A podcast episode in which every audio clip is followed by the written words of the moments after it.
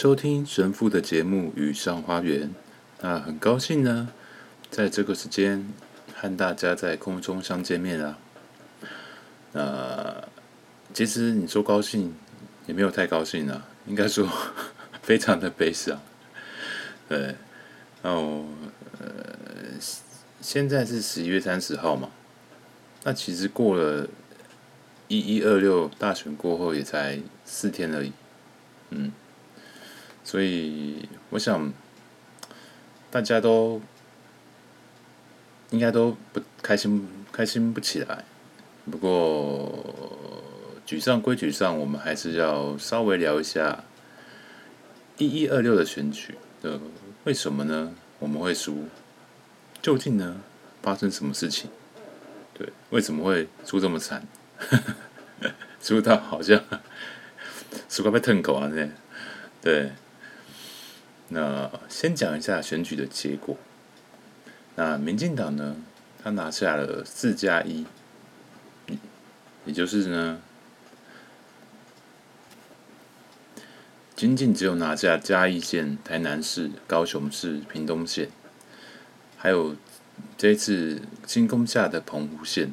那澎湖县算是一个大惊奇，就是陈光复，陈光复这位县长呢，算是老牌县长了。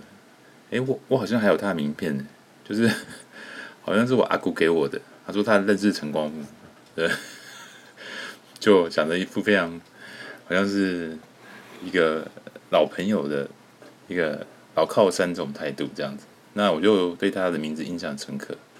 恭喜他呢，为民进党呢，在这一阵溃败之中，哎，莫名其妙就就抢下一席，不至于输得太难看。呃，那国民党呢，几乎就是一片蓝蓝路这样，几乎呢拿下了全台湾所有的县市。不过各位有发现吗？如果跟二零一八比起来，国民党呢，它其实是少了两个县市哦。所以你不觉得这次选举很奇妙吗？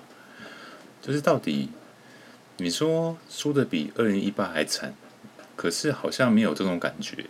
因为我觉得在选举的过程中，那个气势有起来，然后大家都觉得会赢，应该有这种感觉，就是跟二零一八那种绝望感比起来，我觉得真的是好很多。不过呢，这个结果呢，落差太大了，因为结果好像就是比二零一八还差。比如说，我们一共丢失了桃园、新竹嘛、基隆。然后原本以为台台北很有赢面，可是连台北都拿不下来，就是很替我们的阿中部长感到可惜。那也就是因为这样，所以才有这么大一个落差，落差的心情，就是从天堂掉到谷底，那感觉自己被骗这样。那这个结果呢？大家事后诸葛都说什么民调很准，什么一大堆的，比如说什么什么小笠原啊那个。小笠原他是很准没有错，可是当初他的那个他的那个那个心理测验被质疑的原因是什么？他就说陈时中部长是第三名，所以我就觉得 这个 point 是很夸张，因为选出来其实其实不是这样。然后他他们就一直在说什么黄珊珊是第二名，黄珊珊很有可能赢蒋万安。好，这个这个我就不认同。那我回到回到这个这个选举的过程，也就哎奇怪。感觉上比二零一八结果结果还差，那为什么呢？会有这种心心态上的违和感，好像有点不真实的感觉。说大输，结果是大输，可是感觉上好像中间有一些东西被略过了。那我们就来探讨这中间是什么东西。嗯，就很像我们。就像我们生人生病一样嘛，如果你知道了病因，一定感觉好一点，也知道可以怎么治疗。但如果你连生病的原因都不知道的话，你就会活在一种恐惧、不安、莫名其妙当中。就是最大的恐惧就是你什么都不知道。所以这次我们就是神父要用自己的观点来跟大家分析这场选举我们失败的原因。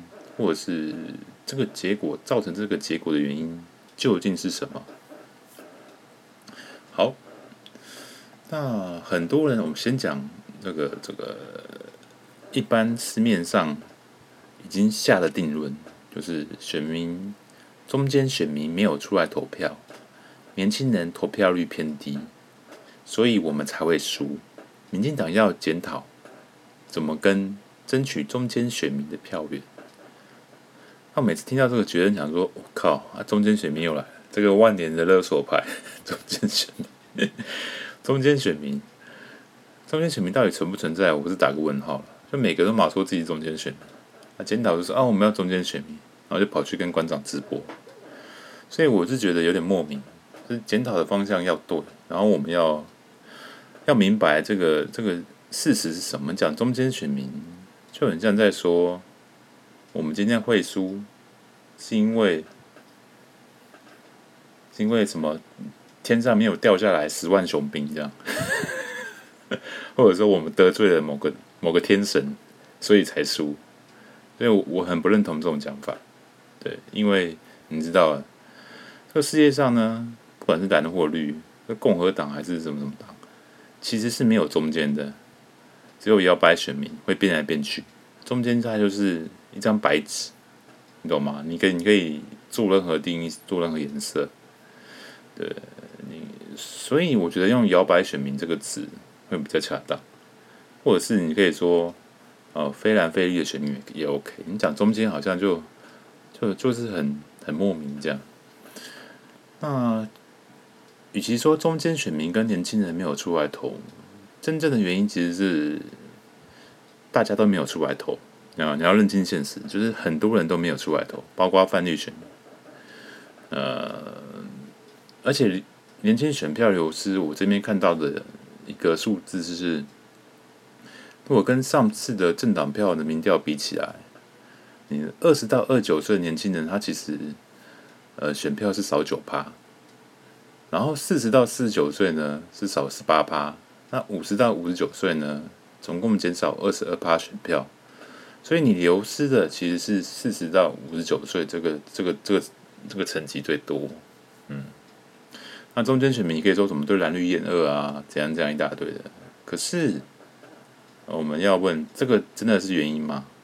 真的是我们要去去去争取中间选民？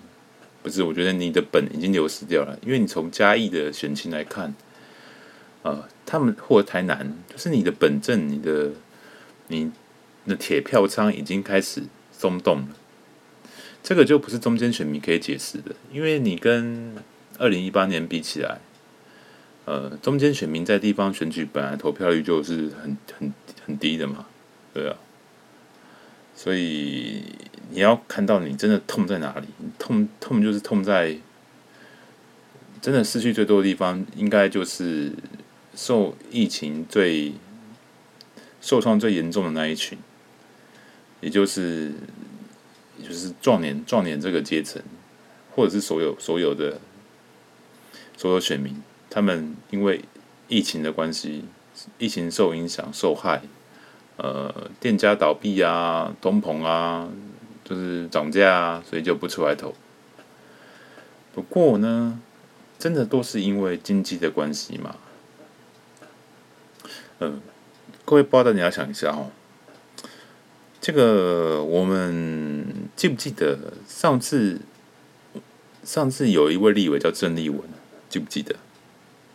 他上次拍桌骂陈时中是骂什么？就是死八百人。你你要怎么负责？你很可恨，怎么一大堆的？对，然后你看一下我们现在死亡数字，因为疫情而死亡的数字，应该有来到一万四哈。然后呢，你想想看，就是过去死亡人数八百人，就是被被国民党拍桌拍成这样子。那现在死死总共死一万人，你觉得 你觉得没有影响吗？对，我们其实你看全世界各国，他们其实都受疫情的影响，然后呢，因此而去教训执政党。他们可能因为，嗯，呃，你就看到一堆在加油站加油的，就排队加油，在越南。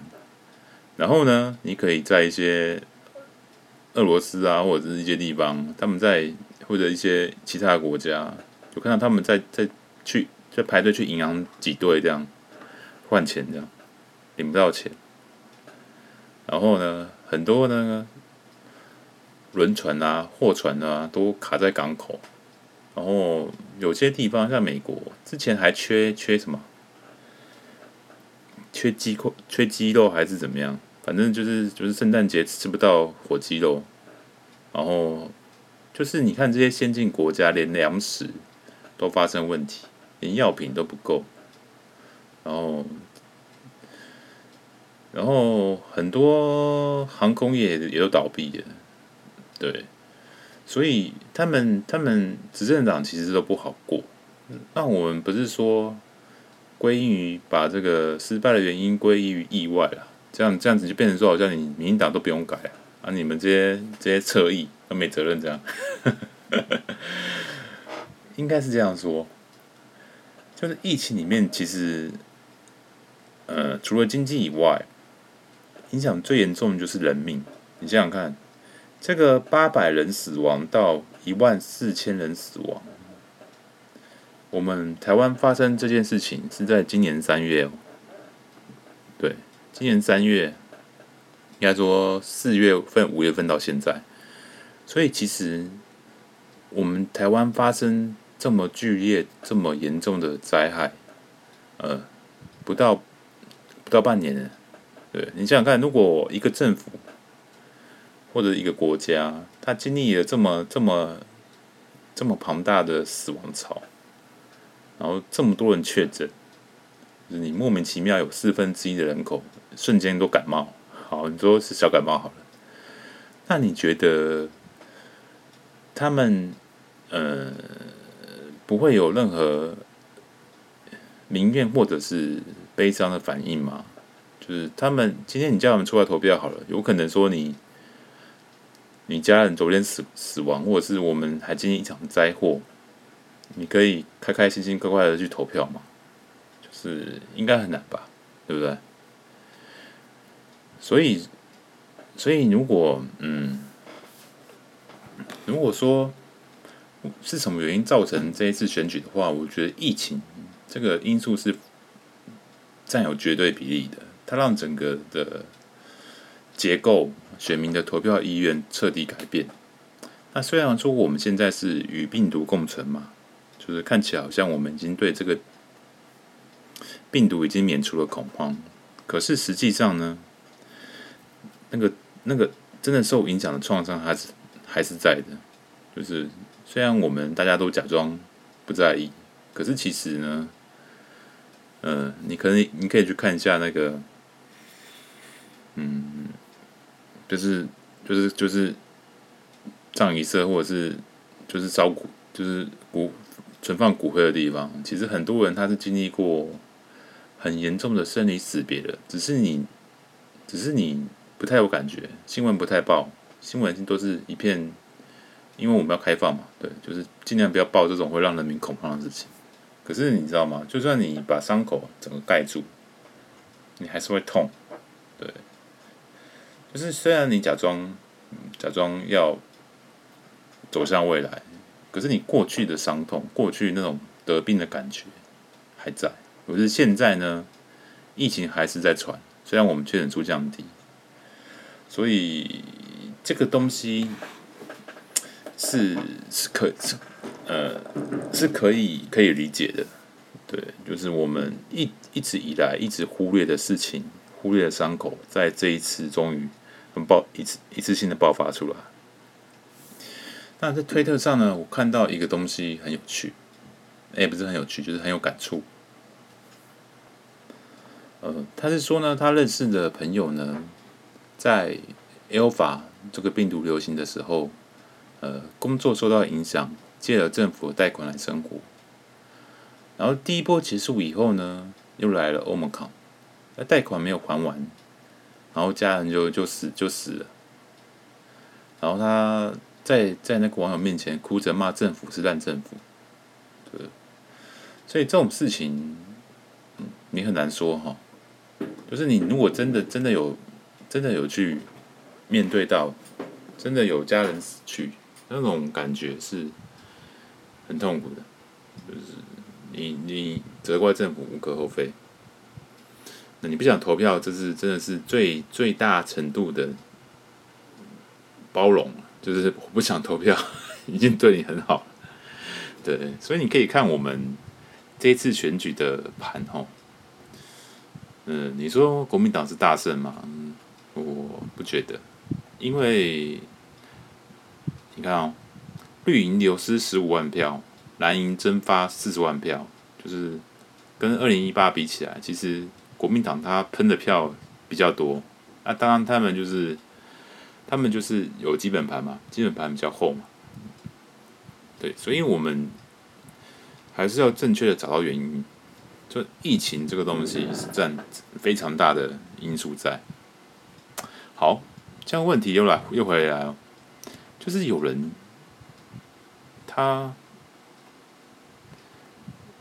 把这个。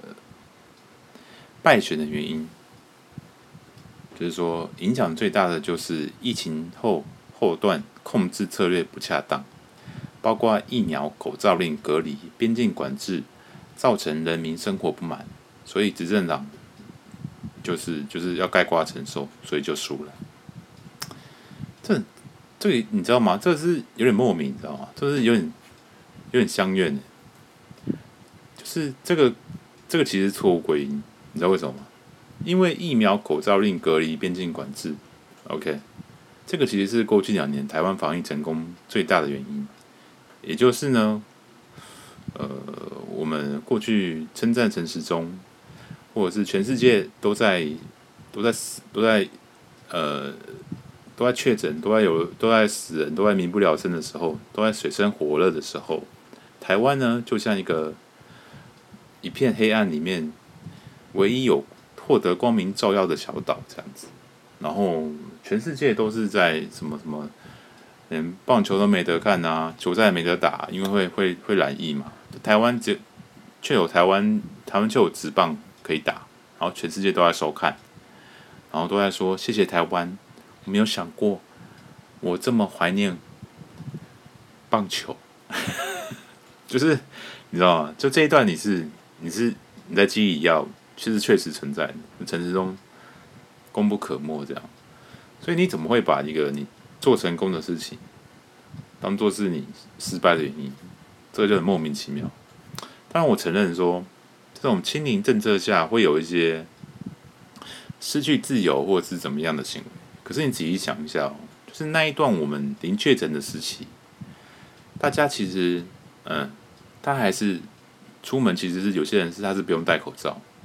那时候我们也没有筛检，就是就是零确诊，大家还是拥有正常的生活，对，就是，嗯，就是在在这种呃严格管制下，其实我们有换到我们要的东西，就是零确诊，零确诊下代表的意义是什么？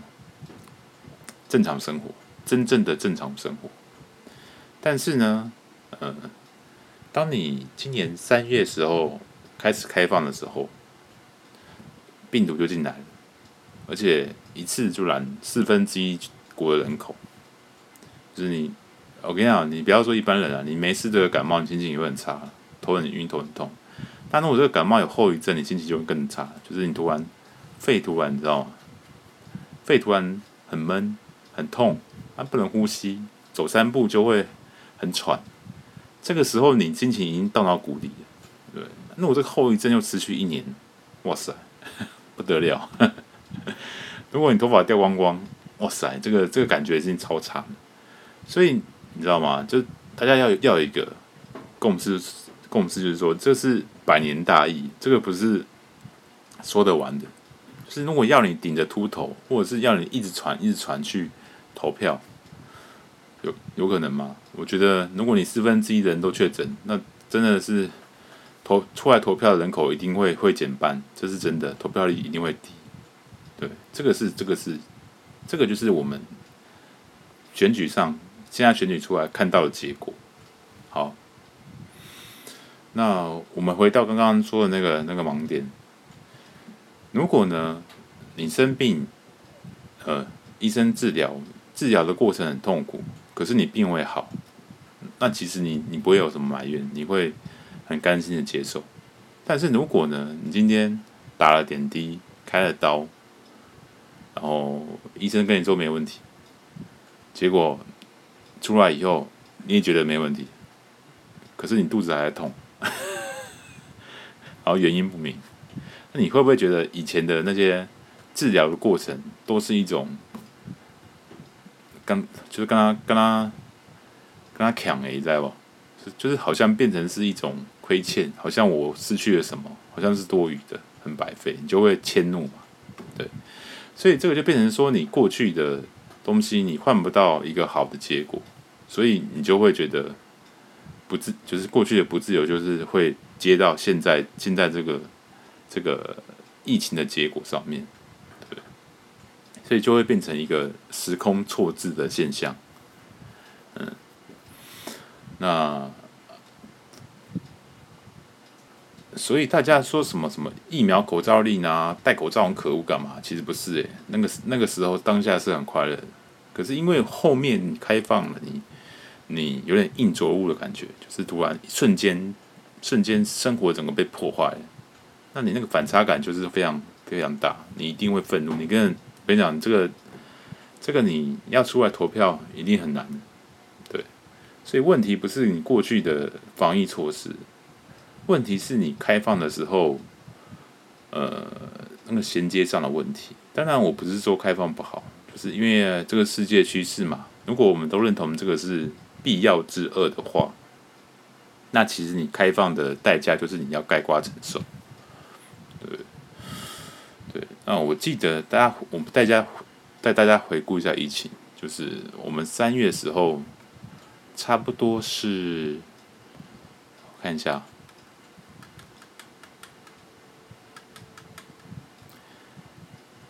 呃，我记得是三月十四号吧，就是，呃，十四天境外隔离十四天，缩短成十天。对，那个时候开始，呃，三月十五、十四号的时候，接着就是三月底，Omicron 开始进来，然后呢，确诊案例从，我这样讲好了，你三月十四日本土确诊新增病例两例，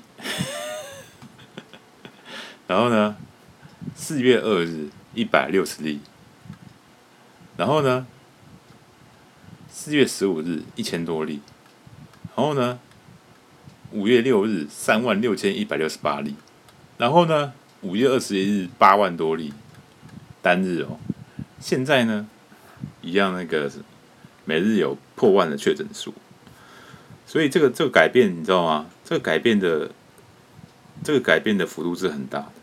你想想干嘛，就是啊、呃，你今天泡冷水，然后要去泡热水，你已经觉得特别烫吗？对，今天我们从清零过渡到共存的时期，这个转折是非常非常痛，超痛，大家有这个觉悟。那不要就是不要因为呃新闻都没有报，或国民党都都一直讲三加十一，你就觉得这个过程我们就省略掉。哎，不是哎，那个时候你记得吗？我们快筛不够，对，就大家抢快筛，然后我们要排队去 PCR，记不记得？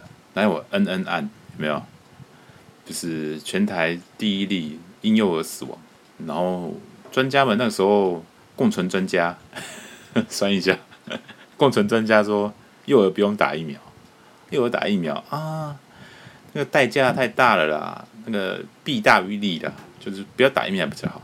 那结果呢，大家开始打儿儿童疫苗，所以当然你从那个时候，神父是非常强力的反对。缩短检疫天数，就十四天变十天。因为我知道，就我的，就我的收得到资讯来说，呃，十四天是真正能把病毒完全防住，对。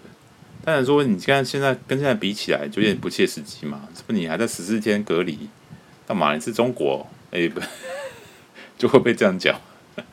可是学理上，就是十四天才是真正的可以可以完全隔绝病毒这样。这个就是选择的问题了，对。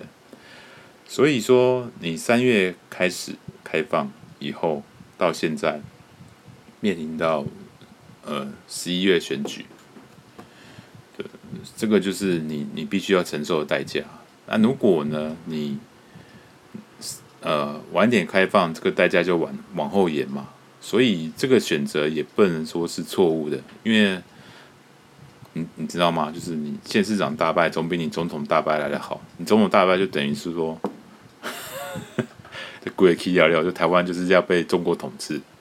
对，这个这个不是开玩笑。对，所以所以所以换个角度想，呃，各位其实能败败到现在也算是一种宽慰了，这样。好，这样这样听起来，你没有心情有没有好一点？就是说我们败的及时啊，后面还有机会啊，对，呃，所以说，嗯，接下来我们要怎么样赢才是重点。那我神父个人认为要赢的方法就是价值，你要把你的价值打出来，也就是抗中保台这个神主牌要拿出来。呃，很多人讲说什么抗中保台跟这次选举无关啊，地方选举跟抗中保台又没关系，你一直提抗中保台干嘛？你是在乱了是不是？以前民进党的票不够多吗？一直搞意识形态，就我这种言论哈。这个应该这样说啦，你，呃，你现在看的当然就是就是这样嘛，地方选举跟抗中保台无关。可是很有趣哦，你看民进党过去的历史。民进党如果在地方选举上可以跨越浊水溪，能取得比较多的席次，跟抗中保台是正相关的。呃，就算当时没有那个概念，可是意思一样。就是你看，二零零六年他能跨越浊水溪，为什么？因为 ECA，你懂吗？因为马英九的 ECA，马英九 ECA，然后就是还开放什么两岸三通，那个时候就造成很大的。疑虑轻重疑过于轻重，轻重到连他们泛蓝都看不下去。哦，所以呢，民进党的旗帜就跨越左水系。然后二零一四年呢，就是太阳花学运。所以其实你每一次赢，就是跟抗中保台有正相关。那那你说地方选举跟抗中保台无关吗？应该说。嗯，地方选举跟你的跟你的本土价值有没有关系？这样说好像有没有比较好理解？跟你本土价值有没有关系？应该有吧。就是就是，人民日子过得好不好，跟你的本土价值有没有关系？关乎到你要优先照顾到哪些人？对，那我说是年轻人，我这样讲好了。如果是疫情的关系，吼，年轻人他影响是最少的，因为他们身强体壮嘛。但是四十壮年期或三十岁以上，或四十到四十九岁这阶层是影响最重的，经济上的，对。而且那个时候他们都是有家庭的人，你家庭不管是四十岁一个阿伯的妈妈这样死掉了，或是他的儿子过世，那那个感觉是非常糟糕的。他得病的痛苦也是年轻人的好几倍，对，所以所以这个事情就是说，你为什么会有台湾 can can help 嘛？为什么会什么台湾防疫世界第一？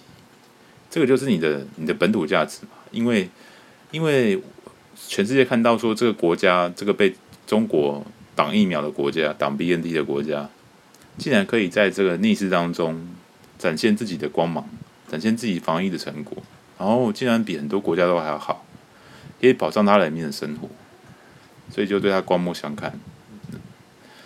也就是因为这个原因，所以我们才会得到日本跟美国他们愿意赠送疫苗给台湾，就是因为你的价值嘛，你的本土价值嘛，你的抗中价值，不然你怎么会帮我干嘛？我日本干嘛没事给你疫苗？我美国干嘛给你疫苗？欸、给我为什么？假设我们是亲中国家，我美国干嘛赠送亲中国家免费的疫苗？但是叫你买啊，你懂吗？所以这个这个你这个本土价值，你这个抗中保台价值，跟我们一般生活是息息相关的。对，那换个角度说，在在对手方面，呃，他们他们的轻中价值对我们生活的影响也是非常严重的。像台南。借我们借，对不对？他背后是谁？是韩国瑜嘛？他的宫庙系统，台湾宫庙，你随便找一间去看看，没有发现味道怪怪的，尝起来有点猫熊的味道，猫熊肉的味道。对啊，台湾宫庙其实被被红统势力渗渗透的很严重。然后我们再看蒋万安，蒋万安那时候你竞选，他几乎都是在讲，在搞意识形态，你知道吗？就是在在播放什么，让我们夺回，你想不想夺回我们的国家？然后下面开始放共产党的歌曲，遥五星旗。那这样这样你你敢说跟跟那个抗中保台没有关吗？就对方已经其实私底下或者是暗中，他已经在。干扰这个选举，趁着大家不想投票的时候，他们就是就是就是高举的这种，他们把那个轻轻中的一面给隐藏起来，轻中的事实浮现起来，对，让他们赢得这个大选。这个两面性是很有趣的。我哦我在讲讲完这个一国两制，那还骂陈时中是什么？说什么什么你你。你跟马斯克说什么？要要要要考虑，要思考一国两制，一国两制当然要反对啊！什么呀？讲慷慨激昂啊！可是他其实他的父亲呢，蒋孝严在中国是有很庞大的事业，所以你其实蒋万安上他也有连胜文上那种疑虑，买办的疑虑。这一点黄珊珊在辩论会上已经讲过，所以所以请各位深蓝族群，这个外省的黄珊珊都这样说的，这个是事实，是。有人借了趁趁乱发大财，你知道吗？所以地方选举跟抗中保台也没有关系，有很大的关系。嗯，这个是你不容置疑的。所以你你这个你一直说，当然有些学者像葛莱仪，他会说地方选举跟抗中保台无关，所以这个这个失败不代表抗中保台失败。这个这个其实是。场面话，你知道吗？这个是是因为你你选这么差，人家也只好这样讲，对不代表说，哎，葛阿姨说抗中保台没有关系，所以就真的没关系，以后不能打抗中保台，这个这个就很莫名其妙，你知道吗？这就是有点废话谬误，就是你比如说你做爱的时候，做爱本身是个物理动作嘛，就是性交嘛，就是插入的动作嘛，跟跟什么感情无关啊，你当然可以这样讲。可实际上，你做爱的时候，可能可能不不包含感情嘛，一定有感情的成分在嘛。所以，所以，呃，就像你有一片白吐司，白吐司跟果酱吐司没有关系，对不对？这废话嘛，因为我是白吐司嘛。可是你要不要加果酱？加果酱是不是比较好吃？那你可以因为说，哦，这是白吐司跟果酱有关，你就拒绝加果酱嘛？这种这种逻辑是不是很糟糕？就是，唉，不知道怎么说。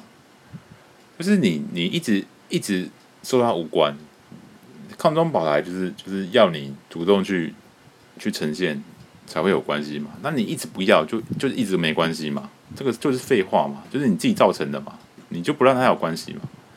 所以你他当有没关系变有关系，就是你要主动制制造他的关联。当当有人说啊，我投给国民党。不代表我亲中啦，你不能这样说我啦。不代表我支持台民党，不代表我支持杨安家亲啦。就他们会觉得说，地方选举跟抗中保台没关系，跟你的国家前途没关系，你就要你懂吗？想办法说让他有关联，不是不是不是配合他这种这种 很腐儒很腐儒的观点，腐儒腐败的。腐腐败的儒生的观点，就真的就跟他一样，觉得没关系。所以你要握着他的手说：“朋友，现在这个跟你有关系，这关联性就就就产生出来了。这样子就跟抗中保台有关，这也是你下次选举是胜选的关键。就是我们讲很现实一点，就是假假设你因为一个不可靠抗力的因子，比如一个人他可能。很悲伤，很难过。他家里可能有人过世，他不想出来投票，我是不想出来跟你见个面喝咖啡。那你有什么方法可以激他出来？对大家想一下。好，我们举第二个例子。你有没有看到基隆市那个候选人说什么送 g o g o 有没有？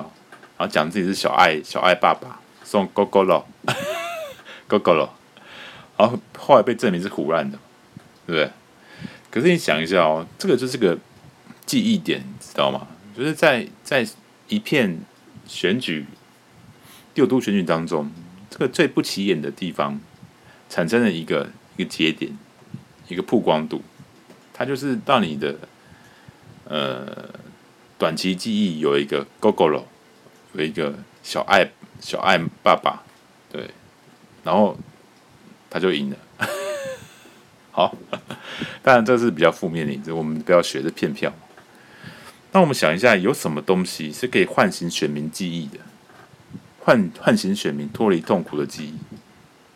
想一下，如果你是一个台派，你是个民进党的话，你有什么东西可以？告诉大家，我们是台派，或者是你是台派，或者是你，你是一个泛绿选民，你要整天跟他说：“哎，民进党，因为要挺民进党，挺民进党，挺民进党才算是台派，才算是泛绿选民，是这样吗？”这个这个 point 没出来，一定是抗中保台嘛，对不对？一定是台湾独立嘛，讲白一点，台湾独立或许比或许比较，或许比较比较远呢，对。民进党没主张嘛？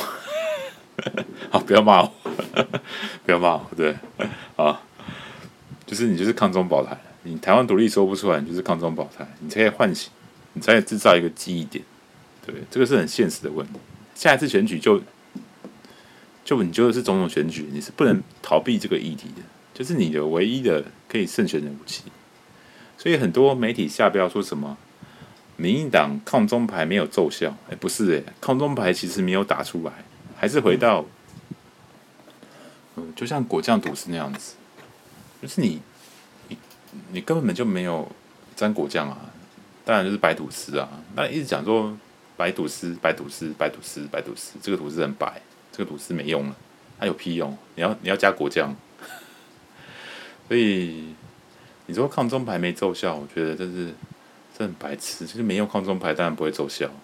对，好，但也会有人说什么什么这个选举代表抗中保台，民进党失败，所以抗中保台就失败，所以我们不能用抗中保台。这个逻辑也是很奇怪。唉，这样说好了，就是你会会说你抗中保台输的，就是会这样说；他不会输的，就是不会说。对。就是如果假设地方选举跟抗中保台没有关系，那其实你选举的过程当中，不管你用什么抗中牌，最后的解释就是啊，比如说你今天今天打抗中保台是吗？比如说我们今天要说某某某某某个候选人，妈的后面有亲中的影子，好，这样子你还输了，那你信不信？外国媒体还是会下标说地方选举跟抗中保台无关。是不是这样子？格莱伊斯会会帮你这么说，所以你懂吗？这个就是，这个就是，你懂吗？就是有点废话谬误。你不要一直一直用一些很跳痛的逻辑在在逃避一件事情，这样子会让人看不起。对，我反过来说好了，如果他有一个有一个外国媒体，他一直说啊，民进党输了就是抗中保台输。对，那今天今天就算你没用，你他他们还是会说你输啊，不是吗？现在很多媒体都在都都这样解读啊。中国是不是这样解读啊？民进党输了，就算你根本就没用，他还是说你抗中保台牌没有奏效。所以我说这些学者或者是媒体人，真的不要那么，真的不要那么不成熟，这种思考的盲点这么这么。这么简化，就是很像是没有读过书才会犯错误。大家不要被误导。好，那今天节目呢，就做到这一边。啊，不知道各位有没有从这个神父的分析找找到一些希望呢？或者是找到一些哦，原来是这样的感觉呢？对，那我觉得失败是一时的，做人。做一个男人，你可以失败，但是不要丧志。你丧志以后，你就什么都没了。对，如果你抗中保台不要，你就什么都不剩下。如果你只剩下抗中保台，抗中保台不要，那就什么都一无所有。如果你要走出同文层，要跳脱同文层，那你就连仅存的讨拍的地方也没有。所以大家想一下，说你手中现在有什么？对，不要看着你失去的，不要看着你的你的失失败，觉得然后看一下你下次怎么成功。你手上你手上还有什么武器？我知道我的声音有点，我发音有点不标准。对，好，祝各位呢有个美好的一天。我们今天的节目就做到这边。最后还是要说一声再见了，加油，不要放弃，懂没有？